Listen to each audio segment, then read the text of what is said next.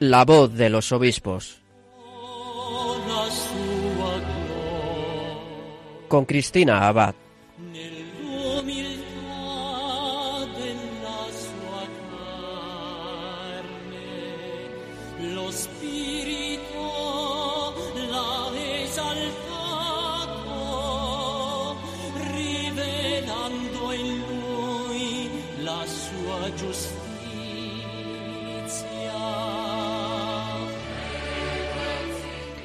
Buenas noches, queridos oyentes de Radio María. Les saluda Cristina Baz desde esta nueva emisión de La Voz de los Obispos. Es para mí un placer durante esta hora compartir con ustedes ese acercamiento a nuestros pastores, saber un poquito más de sus vidas, sus testimonios, sus mensajes o sus noticias.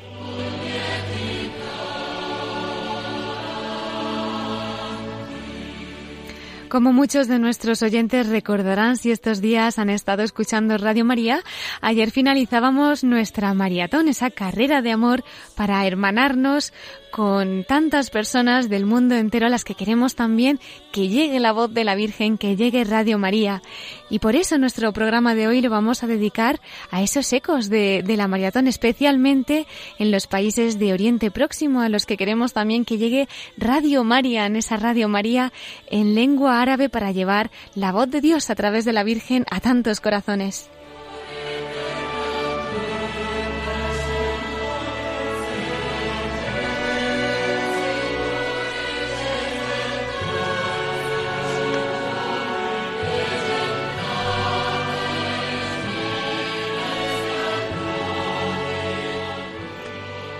Querida familia de Radio María, y como a lo mejor ya lo han escuchado estos días, lo recordamos, el mensaje que Radio María quería llevar a nuestros hermanos de Oriente Próximo era un mensaje de misericordia, un mensaje de misericordia especialmente para los cristianos perseguidos.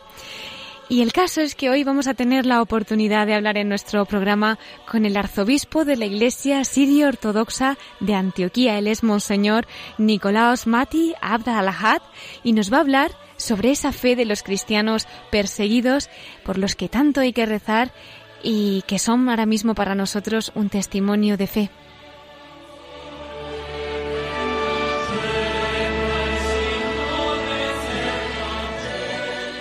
Tendremos con nosotros a Miquel Bordas para informarnos en los episcoflases de más noticias, de más mensajes de nuestros pastores. Así que comenzamos ya nuestro programa de la voz de los obispos.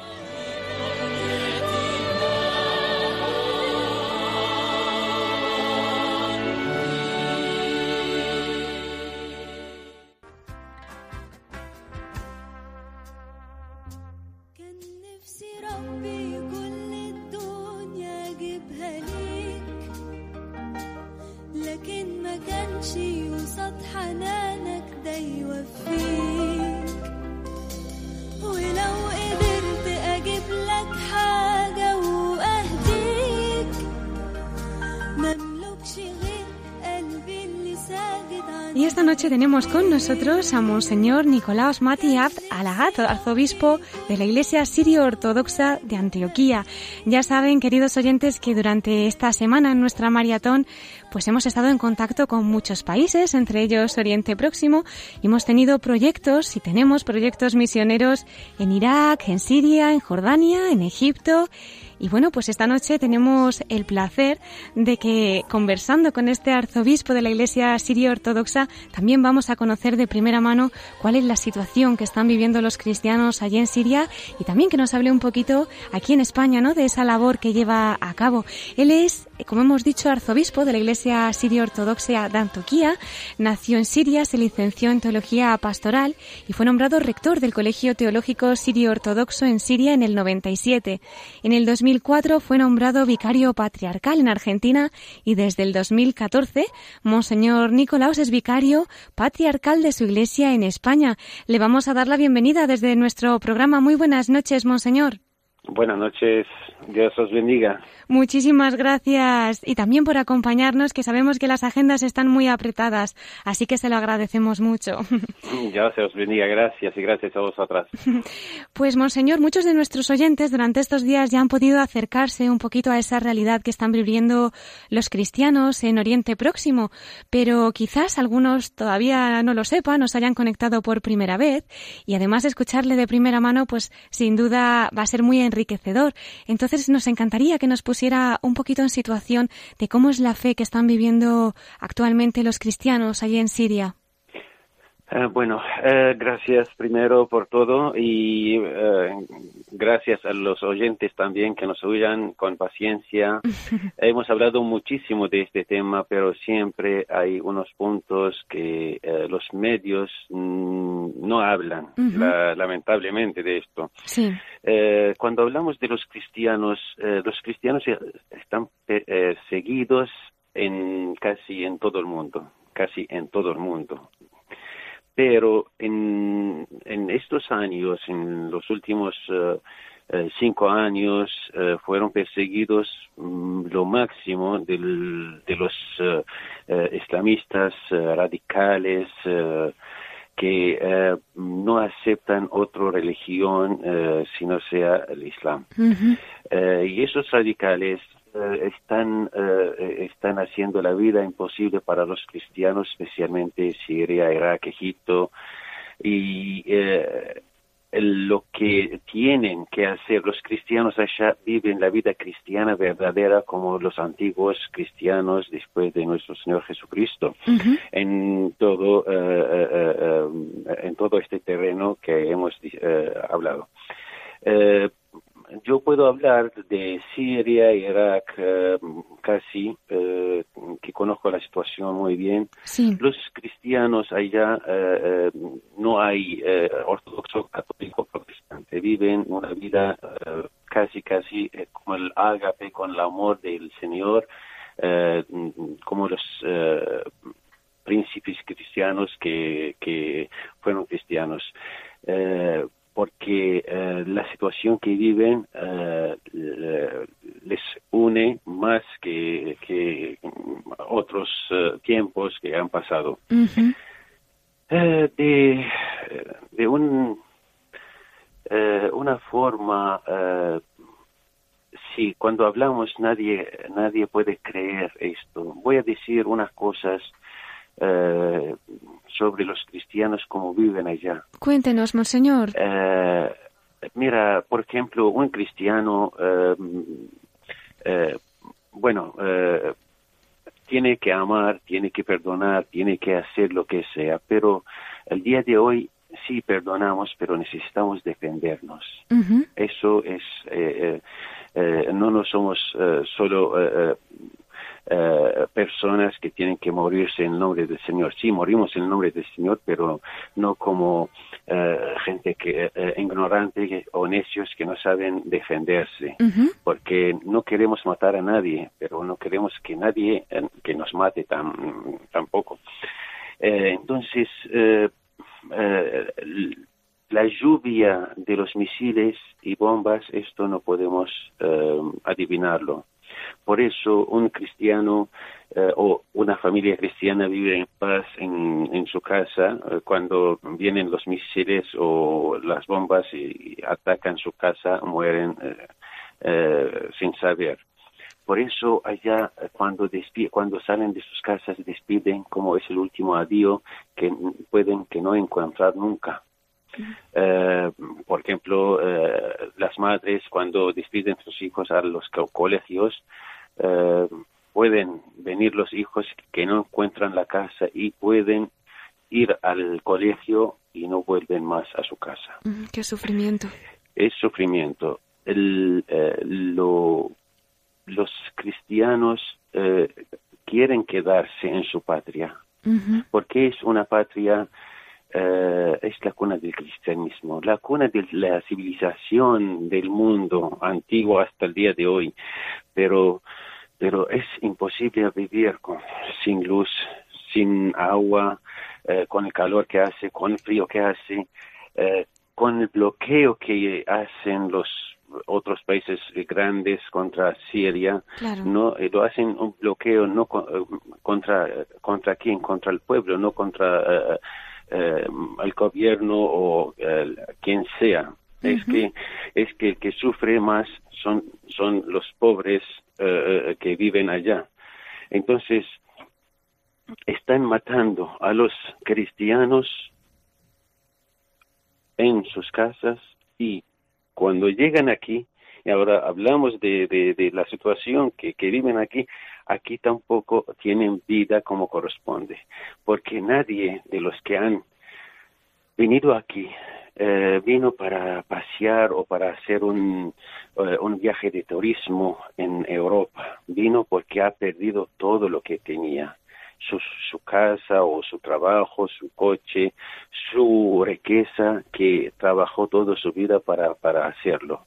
Perdió todo y vino aquí para, para vivir una vida digna. Pero aquí eh, no, no tienen eh, corazones cristianos verdaderos para conocer un cristiano y el, sufrimiento que tiene.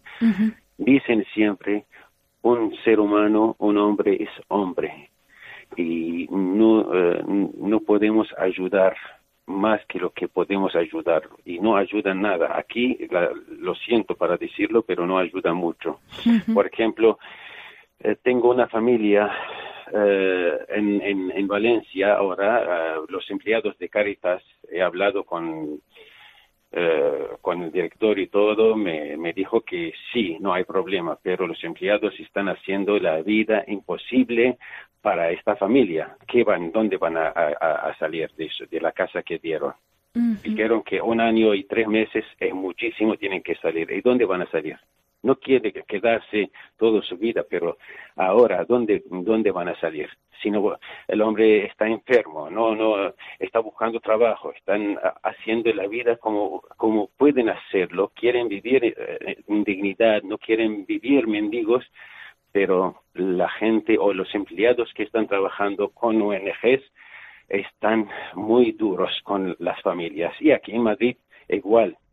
Entonces, cómo, cómo uno vive en un país cristiano y dice que soy cristiano, pero los hermanos cristianos, no digo, no digo eh, eh, todos, pero especialmente los ONG que están trabajando, lo hacen la vida imposible. Y el que vive en su patria, un cristiano vive en su patria, vive la inmigración y eh, como refugiado peor que lo que ha salido, porque eh, muchos que quedaron en su patria pero perdieron sus casas, perdieron todo y viven en carpas. La iglesia ayuda, la iglesia hace lo que puede hacerlo para ellos, pero igual no alcanza, porque con el bloqueo que hay contra eh, nuestra patria, eh, no llega nada. Eh, no es solo para mandar mandar eh, ropas. Ya las ropas ya lo tienen mucho. Necesitan alimento porque es carísimo necesitan eh, medicinas porque no llega muchos mueren porque no hay medicinas para llegar a ellos esto es el sufrimiento que sufren los cristianos pero sobre todo esto están viviendo su fe están diciendo que Dios nos ayude. Dios va a abrir la puerta. Seguramente esta, eh, esta nube negro va a pasar, va a pasar. Esta, este verano duro va a pasar, porque la primavera con, con su, con su eh, verde y, alegría va a llegar a nuestra patria. Por eso están viviendo viviendo como con, con, esperanza, esperanza del, del, Señor, esperanza de mucha fe. Ese esperar contra toda esperanza, desde luego es edificante y es un ejemplo para todos nosotros que a veces nos quejamos de tantas cosas que realmente no son importantes y testimonios como el que usted nos está contando, pues la verdad que nos, nos da mucho que pensar y sobre todo esperamos que muevan los corazones. Como nos dice usted, que, que esa ayuda, que esa solidaridad, que esa oración que nazca desde dentro y que podamos ser una única familia, ¿no? Realmente ayudándonos unos a otros. Hablaba el Papa Francisco de ese ecumenismo de sangre, ¿no? Como fruto del martirio de cristianos, de iglesias, comunidades, en fin. Este tipo de acercamiento, de solidaridad de los cristianos perseguidos, de alguna manera está fructificando al menos en esa fe, ¿no? Que nos dice usted, en esa esperanza.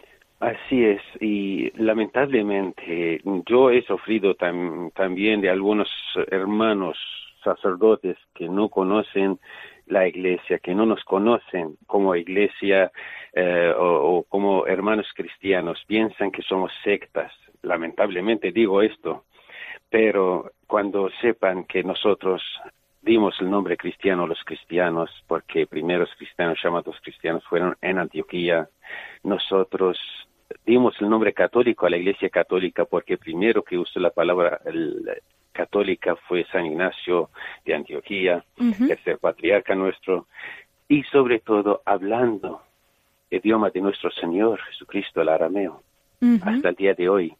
Entonces, no solo tenemos que, que, que, unirnos, tenemos que, que eh, sentir el dolor de, de, de, un miembro, porque como ha dicho San Pablo, que todos somos miembros en, la, en el cuerpo del Señor, y si, si duele un, un miembro, duele todo el cuerpo. Y esto tiene, tiene el corazón que mueve, tiene que entender el ser humano que hay hermanos en Cristo, están rezando por él y por ellos también. Y nosotros aquí, como vivimos en paz, tenemos que pensar lo que viven en guerra. Cierto, es cierto, es y... y, otra cosa, que, que, en paz descanse lo que ha dicho eh, su santidad eh, Juan Pablo II, que el cristianismo tiene dos pulmones, uno en Occidente, otro en Oriente. Y ahora el pulmón de, del Oriente está enfermo, tenemos que cuidarlo.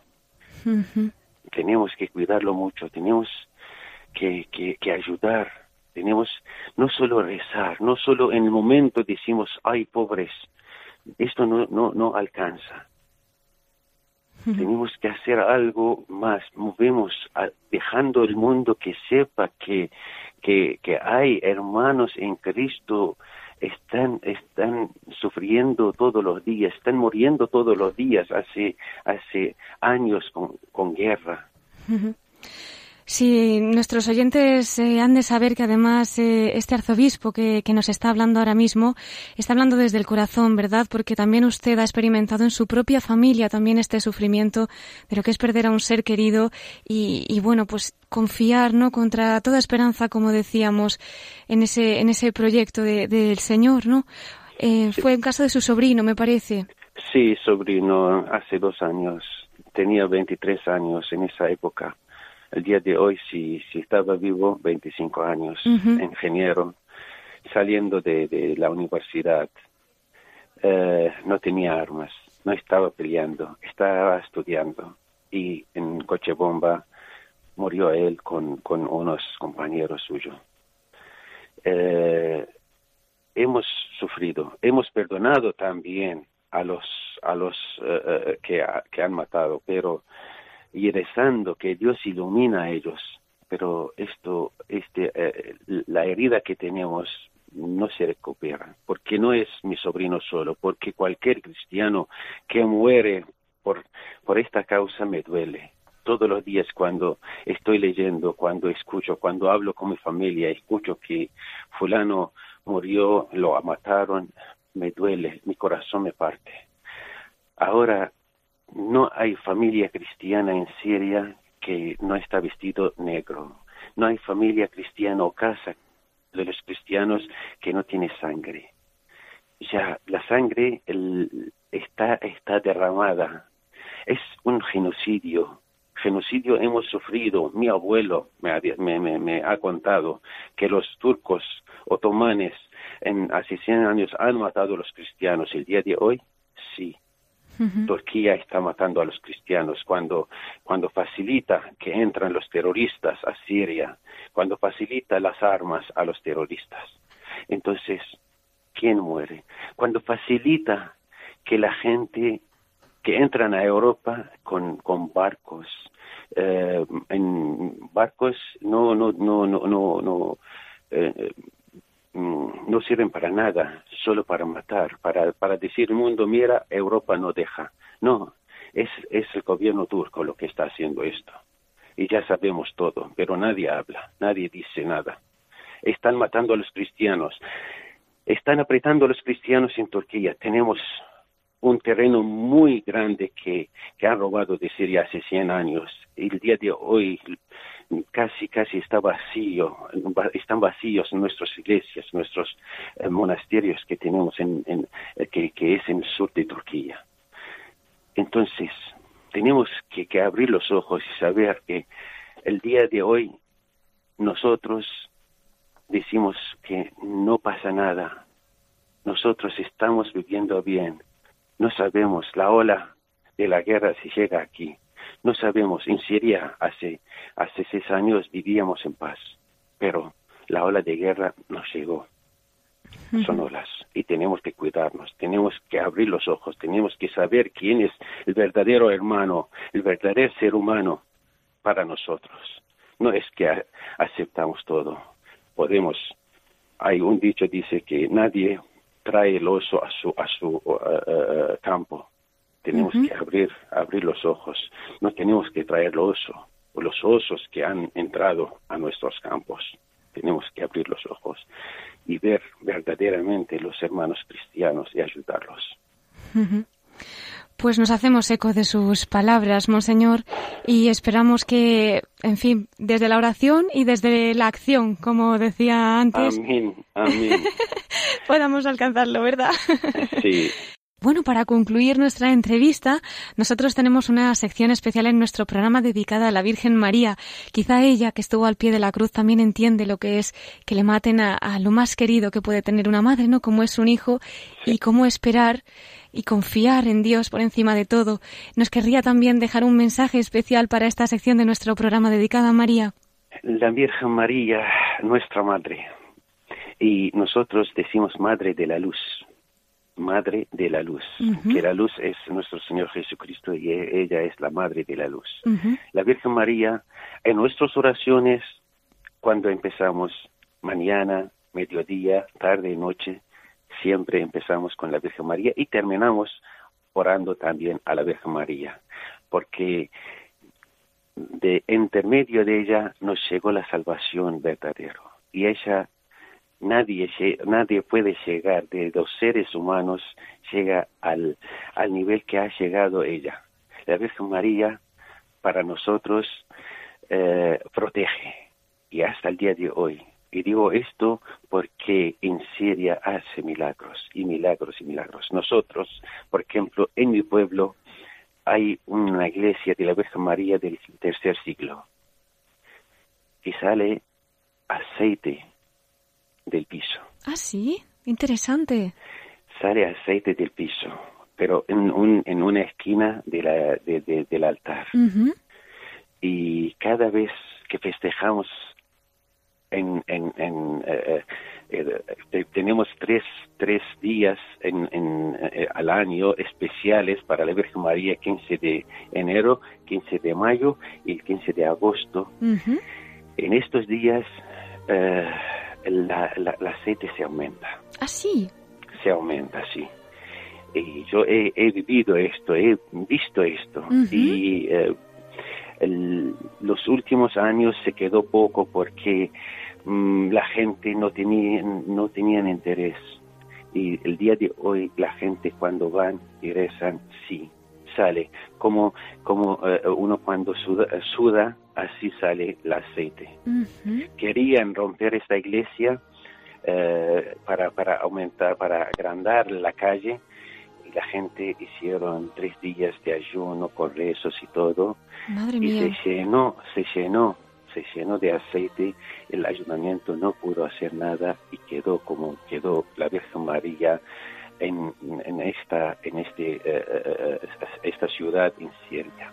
La Virgen María en eh, los, en la ciudad de mis abuelos y de mis padres, que ahora está en Turquía, defendió, defendió en, en el, siglo pasado contra los turcos y kurdos que querían matar a los cristianos, la Virgen María estaba defendiendo a ellos y hay muchos eh, testimonios de esto.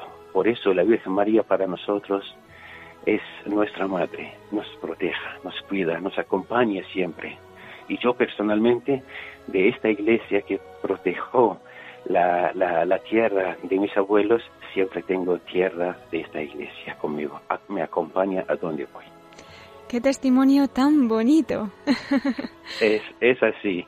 Por eso a veces no, no conocen nuestros queridos oyentes, no saben que si tenemos la Virgen María, sí lo tenemos la Virgen María, tenemos los santos, tenemos eh, todo, tenemos unión en, en, en Cristo uh -huh. y nosotros también eh, celebramos la misa en, en Goya 26, número 26, todos los domingos a las 12 horas.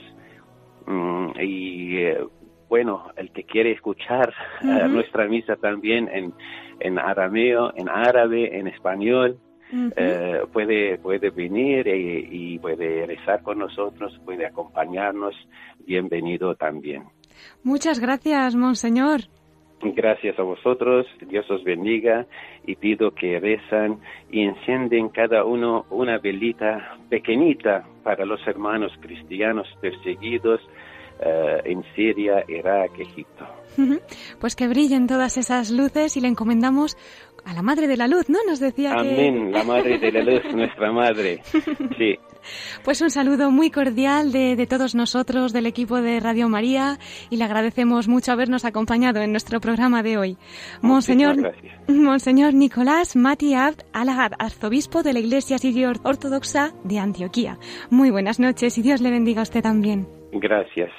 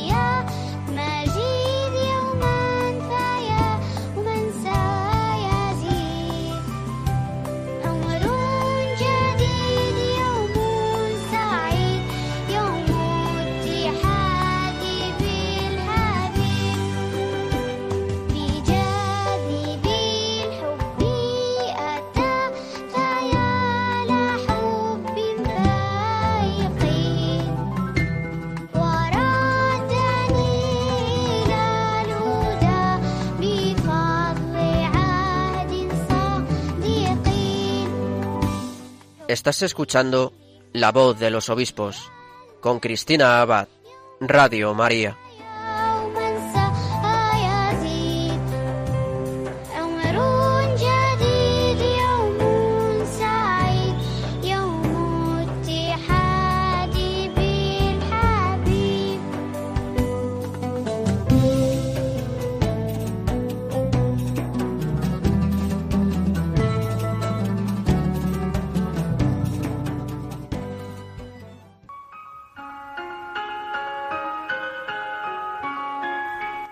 En este mes de mayo del centenario de las apariciones de Fátima, queremos colaborar a extender ese mensaje de amor y misericordia.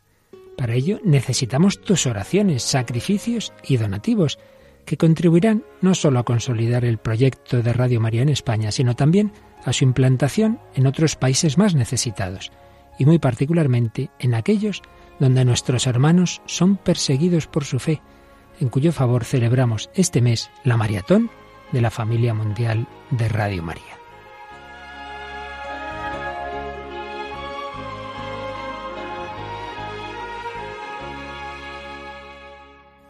Así podrás ayudar a los alejados de la Iglesia a volver a casa y a todos a recibir el mensaje de esperanza pascual que nos recordó la Virgen en Fátima. Por fin mi corazón inmaculado triunfará.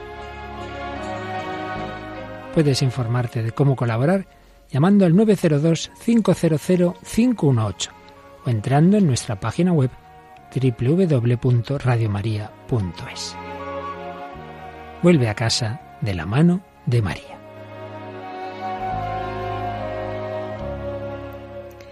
Acabamos de escuchar a nuestro director, el padre Luis Fernando de Prada, y nos ha recordado esa campaña que estamos haciendo en el mes de mayo, esa maratón que acabamos de celebrar y especialmente dedicada también a nuestros hermanos, los cristianos perseguidos. Y seguimos en campaña, ya hemos terminado nuestra maratón, pero mayo es el mes de la Virgen y esperamos que la Virgen nos siga ayudando también a llevar su mensaje a tantas almas. Tengo ya aquí conmigo en el estudio a Miquel Bordas, que antes de los Episcoflases, también nos puede comentar eh, qué te ha parecido esta maratón, Miquel. Bueno, estoy impresionado. El viernes pasado tenías este programa con el padre Luis Fernando en la maratón presentando los proyectos de Radio María en Oriente Próximo, ¿verdad? En estos países eh, de Egipto, de Siria, de Irak, de, Jordania.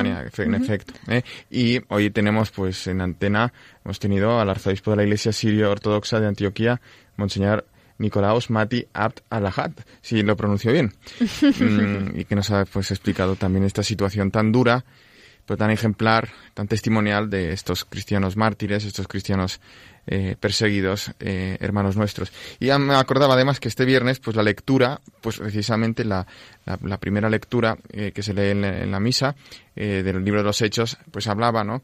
Cómo los apóstoles y San Pablo eh, se dirigían a aquella iglesia de Antioquía, de, de, de Cilicia, de Siria, eh, eh, saludaban a, toda aquella cristiandad incipiente eh, que se convertía, ¿no? De la gentilidad, decían ellos, y como también, pues, les decían, oye, mira, nosotros, que somos de los apóstoles de procedencia judía, no os vamos a imponer todas las cargas que lleva la ley mosaica, nosotros, dice, decían, hemos decidido, el Espíritu Santo y nosotros, no imponeros más cargas que las indispensables. Decían, pues, eh, que os abstengáis de carne sacrificada a los ídolos, de sangre, de animales estrangulados, de uniones legítimas, y haréis bien en apartaros de todo esto. Y eh, se despedían y, y volvieron a Antioquía, donde reunieron a la comunidad y entregaron la carta que al leerla se alegraron mucho por aquellas palabras alentadoras.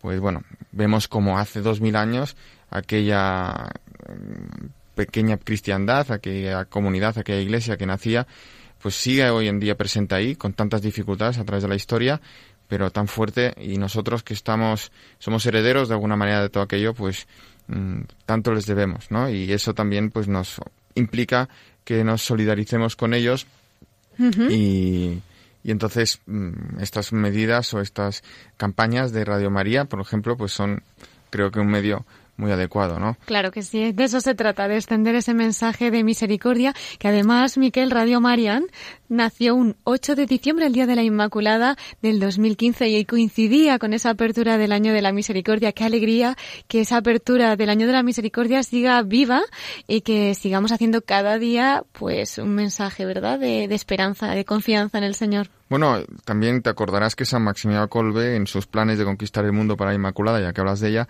pues tenía entre otros planes de eh, fundar su Caballero de la Inmaculada, la revista que él publicaba en distintos idiomas, pero también el árabe. Él pensaba en centrarlo sobre todo en el Líbano ¿eh?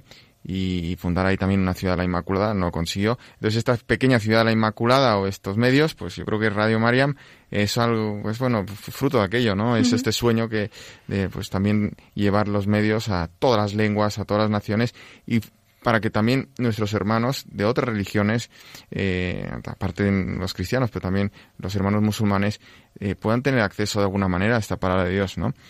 Claro que sí, Miquel. Bueno, pues quizá nuestros oyentes se estarán preguntando si hay hoy episcoflases, así que ¿qué te parece si les damos paso? Sí, sí, sí.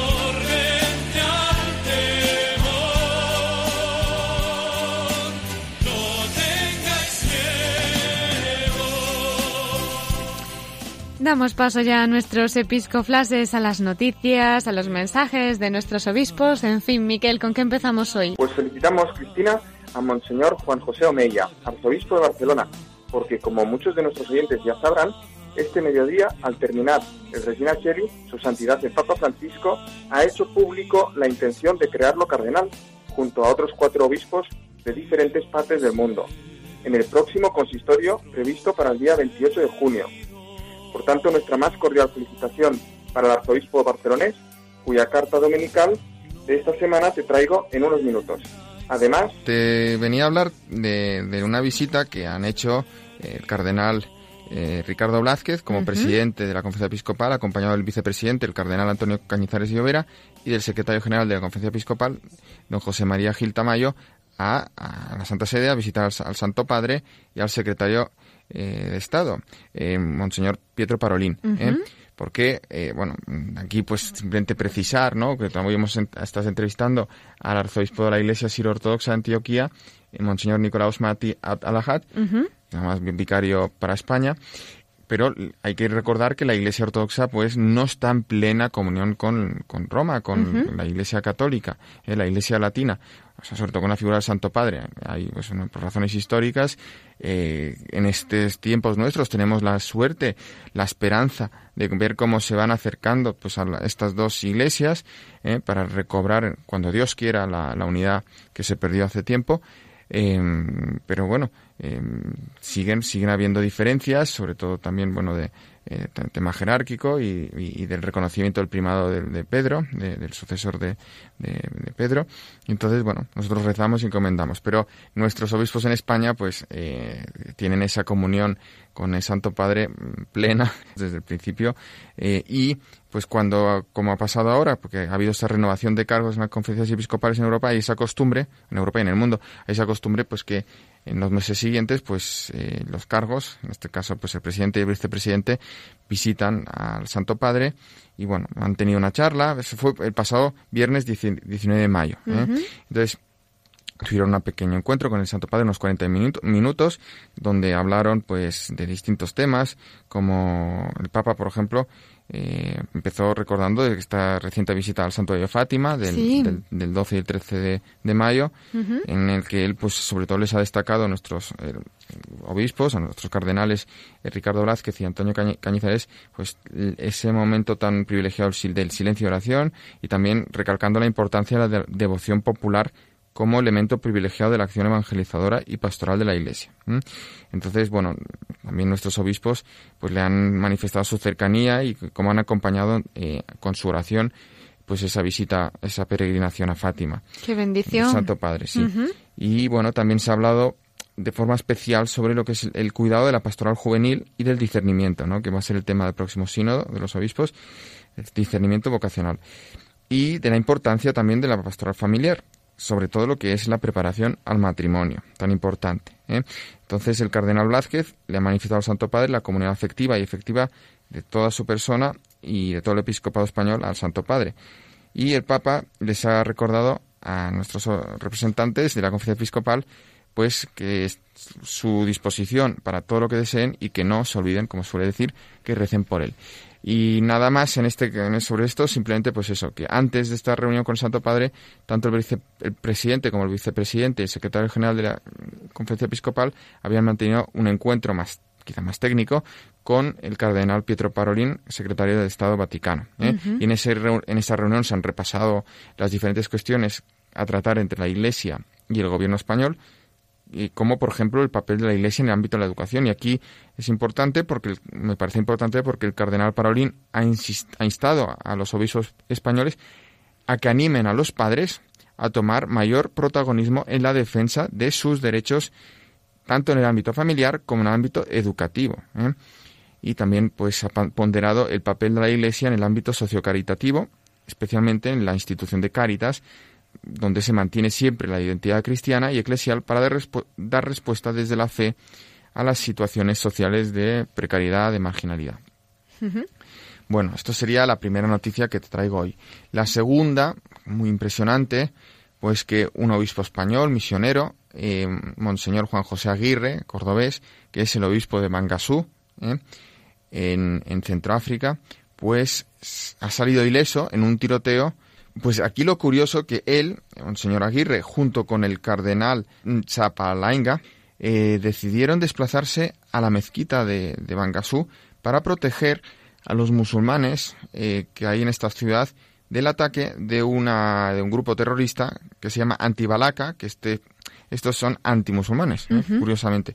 Entonces, esta ciudad fue atacada por 600 mercenarios. Y, ellos se pusieron de escudo humano para defender a los musulmanes, fíjate. ¿eh? Impresionante. lamentablemente el, el, imán de la mezquita eh, que están protegiendo pues no resultó eh, asesinado por estos terroristas. Y, y, bueno, es pues una situación triste y que también en este caso pues los perseguidos de alguna manera pues son los musulmanes del lugar pero que cuentan con el apoyo del obispo y de los cristianos del lugar. ¿eh? Entonces es una situación también que se ha ido empeorando, porque Bangasú como parecía un poco rezagada de, estos ataques de otro tipo, étnicos y religiosos, y parecía que era de los pocos lugares de la República Centroafricana que no, que estaba libre de presión de los grupos armados. Eh, pero lamentablemente pues han estado ahí y eh, nuestro obispo pues ha intervenido en ese sentido, poniéndose como escudo humano. Luego, después de todo esto, pues ha remitido un mensaje de tranquilidad a su familia, manifestando, decía que está muy bien, haciendo de escudo en la mezquita para que no maten a más de 500 mujeres y niños dentro. Añadió que llevamos varios días protegiendo la mezquita, recogiendo heridos y cadáveres. Hemos contado 40 fallecidos y más de 100 heridos. Muchos musulmanes quieren exiliarse al Congo es mala cosa. La misión aquí está llena de gente. Veinte personas y niños han dormido en un salón durante tres días. Estoy bien y vivo todo en calma. Tomo mis medicinas, duermo bien. Y así relataba Monseñor Aguirre el horror que está viviendo. Hemos traído más de mil musulmanes de la mezquita hasta el seminario, que con los otros desplazados hay aquí unas mil quinientas personas. Los musulmanes lo han perdido todo. Vaya, pues vamos a pedir oraciones, ¿verdad? Especialmente por tantísimas personas. La noticia efectivamente es muy triste, pero yo creo que el ejemplo que, ha dado el obispo, como un pastor, ¿no? Dando la vida por sus ovejas sin miedo a morir, sacrificándose por tantas almas, pues yo creo que eso es lo que también nos tiene que quedar en el corazón y, y vamos a rezar, vamos a rezar por las víctimas y por todas estas personas que ahora mismo estarán sufriendo tanto sus ovejas que no solo son las ovejas del rebaño, digamos, católico o cristiano, ¿eh? el obispo mm, episcopus ¿eh? es el que guarda, el que mira alrededor de, bueno, de una marcación en este y tiene bajo su cuidado a todos, musulmanes, eh, animistas y cristianos. Tiene esa responsabilidad, este celo por todos. Y aquí vemos cómo ejerce un obispo, en este caso español, misionero, defendiendo a todos, a todos sus hijos, los que están, digamos, ya en, en, la iglesia y los que están fuera de la iglesia, pero no quedan, digamos, realmente fuera de la iglesia. Efectivamente. Miguel, ¿tienes alguna noticia más para hoy?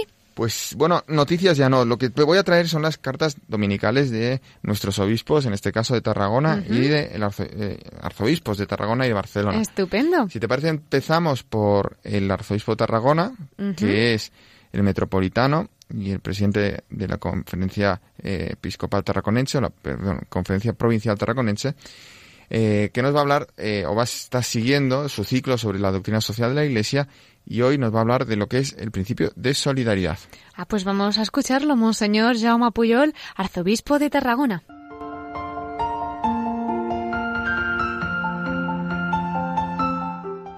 Un cordial saludo San Basilio el Grande, obispo de Capadocia en el siglo IV, dijo, Al hambriento le pertenece el pan que tú guardas, al desnudo la ropa que tienes en tu armario, al descalzo los zapatos que se pudren en tu casa. Hasta aquí estas fuertes palabras de este obispo. Uno de los grandes principios de la doctrina social de la Iglesia es la solidaridad. Es un concepto muy antiguo y una palabra muy bella que en el siglo XX dio nombre al sindicato polaco cuyas huelgas fueron determinantes para la caída del comunismo en el país y en todo el este de Europa. Solidaridad es una exigencia del espíritu humano. Un hombre de recto corazón, cualquiera que sea su religión o su modo de pensar, no puede pasar de largo ante la necesidad ajena. Es una exigencia moral, la forma más clara de la amistad universal que nos lleva a actuar con prontitud si está en nuestras manos remediar una situación angustiosa. Quevedo escribió que el amigo ha de ser como la sangre, que acude a la herida sin esperar a que la llamen. Personalmente hemos de preguntarnos cómo vivimos la solidaridad con este pobre de la esquina o con el que sabemos que no puede pagar la luz de su casa. Si la vida nos ha sonreído, tenemos más obligación todavía de andar con los ojos abiertos.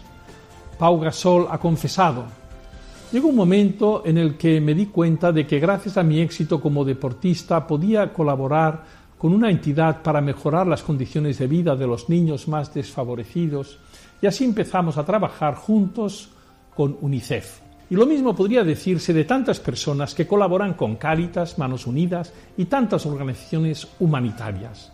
Al mismo tiempo, esta exigencia personal de carácter moral tiene su traducción a nivel incluso internacional.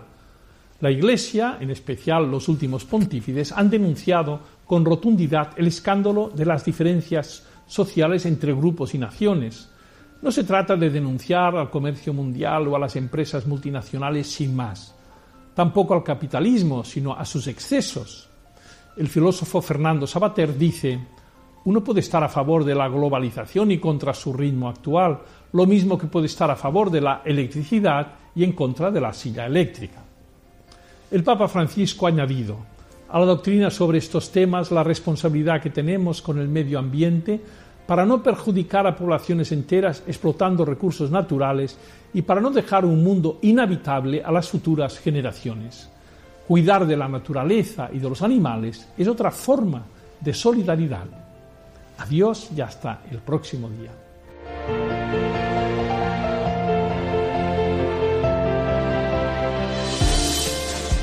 Ahí tenemos las palabras de Monseñor Puyol. Muchas gracias, Miquel.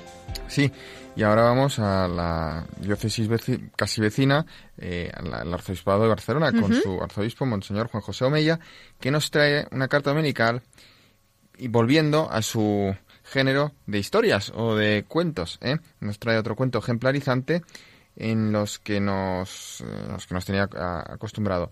Y hoy nos va a hablar sobre algo tan importante y tan difícil como es la serenidad, fruto de la paz. La carta dominical tiene por título Confesar y vivir la fe. Ah, pues yo creo que nos va a venir muy bien a todos. Vamos a escuchar a Monseñor Juan José Omella, arzobispo de Barcelona.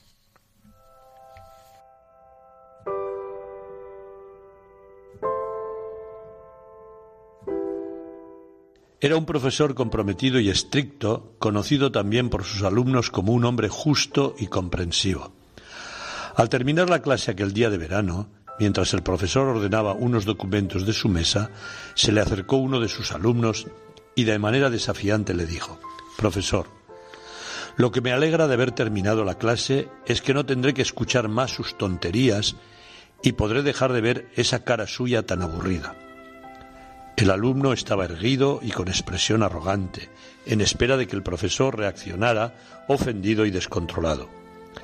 El profesor miró al alumno por un instante y con enorme tranquilidad le preguntó, Cuando alguien te ofrece algo que no quieres, ¿lo recibes? Por supuesto que no, contestó el muchacho, de nuevo en tono despectivo, pero desconcertado al mismo tiempo por la calidez con que el profesor le había hecho la pregunta. Bueno, prosiguió el profesor, cuando alguien intenta ofenderme o me dice algo desagradable, me está ofreciendo algo, en este caso una emoción de rabia y rencor, que puedo decidir no aceptar. No entiendo a qué se refiere, dijo el alumno confundido. Muy sencillo, replicó el profesor. Tú me estás ofreciendo rabia y desprecio. Y si yo me siento ofendido o me pongo furioso, estaré aceptando tu regalo. Y yo, amigo mío, en verdad, Prefiero obsequiarme mi propia serenidad. Muchacho, concluyó el profesor en tono amable, tu rabia pasará, pero no trates de dejarla conmigo, porque no me interesa. Yo no puedo controlar lo que tú llevas en tu corazón, pero de mí depende lo que yo cargue en el mío. ¿Cuántas veces perdemos la paz por lo que nos dicen o nos hacen? Sí, perdemos la paz y a veces nos enzarzamos en una discusión de dimes y diretes que nos lleva incluso a enemistarnos. Qué sabias son las palabras del profesor de la historia narrada más arriba. Prefiero, dice, obsequiarme mi propia serenidad. Tu rabia pasará, pero no trates de dejarla conmigo, porque no me interesa. Yo no puedo controlar lo que tú llevas en tu corazón, pero de mí depende lo que yo cargue en el mío. Queridos amigos, tratemos de proteger nuestro corazón para no dejarnos llevar por la amargura o el deseo de venganza dentro frente a quienes nos tratan mal. Sigamos el buen consejo de Cristo. Bendecid a los que os bendicen. Orad por los que os calumnian. Si el Señor nos pide vivir así, señal pues que si le pedimos nos concederá este don. Este es el camino seguro para vivir con paz y alegría, esa paz y alegría que el mundo no conoce y que brota del manantial que es el Señor nuestro Dios. Queridos amigos, que Dios os bendiga a todos.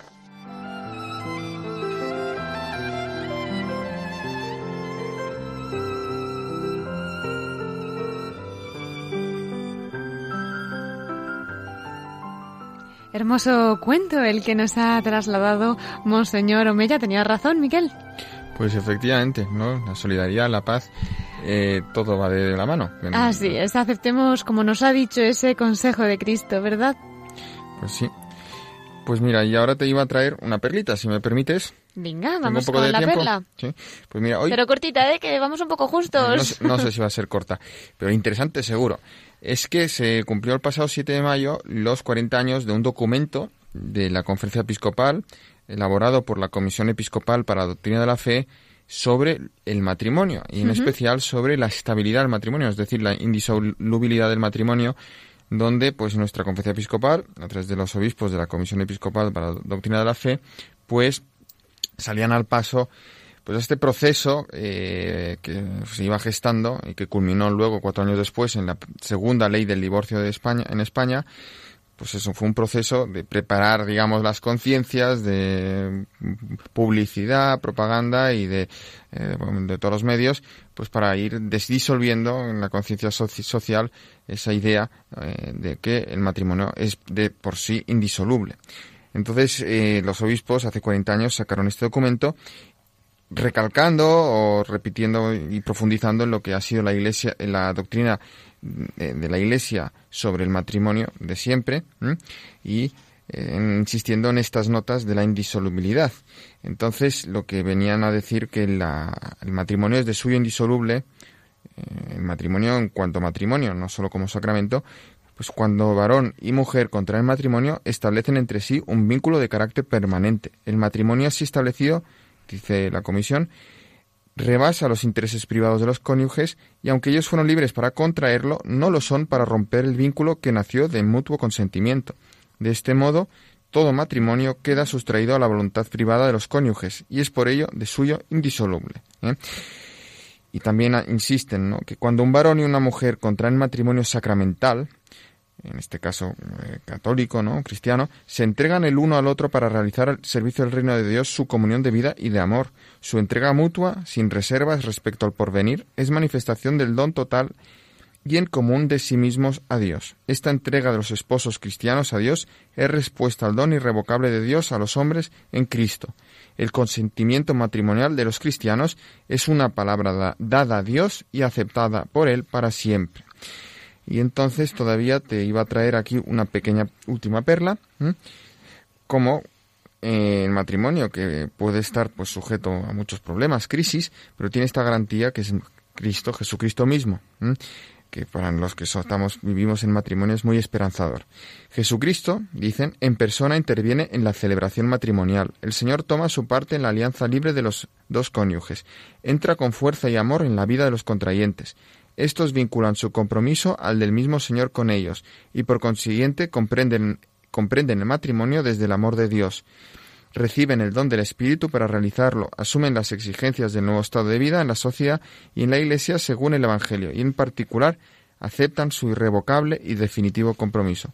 Por tanto, también a la luz de esto vemos la gran oscuridad que supone el divorcio, porque pone precisamente en peligro todos estos bienes que trae el matrimonio para, para los cónyuges y también para toda la sociedad. ¿Mm? Pues muchísimas gracias por esta perla, una perla que yo creo que esta noche va dedicada a las familias, a los matrimonios especialmente, ¿no? Efectivamente, y desde aquí pues animamos a todos nuestros oyentes a que insistan en la oración también por los matrimonios de, nuestro país. ¿eh? Claro que sí, que nos hace mucha falta. Pues Miquel, eh, muchísimas gracias por tus noticias, mensajes, por las cartas dominicales de los obispos, por esta perla. Y como ya habrás escuchado, el arzobispo, Monseñor Nicolaos Mati, ya nos ha hablado desde el corazón de María, dejándonos ese mensaje de la Virgen. Así que nos despedimos hasta la semana que viene. Muchas gracias, Cristina, y a toda nuestra audiencia, como siempre, por habernos escuchado.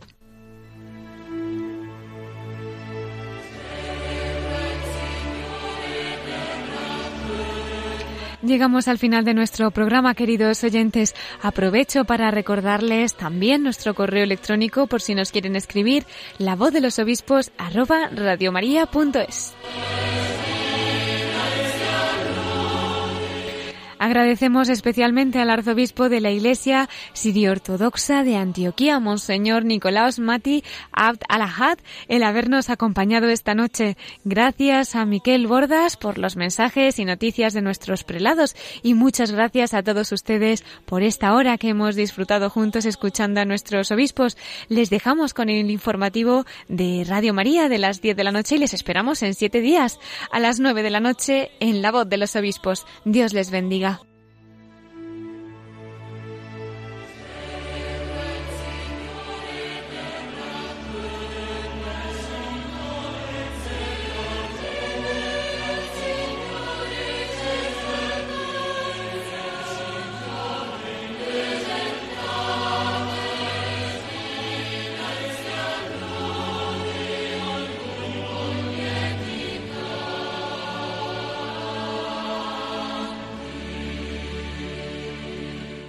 Han escuchado la voz de los obispos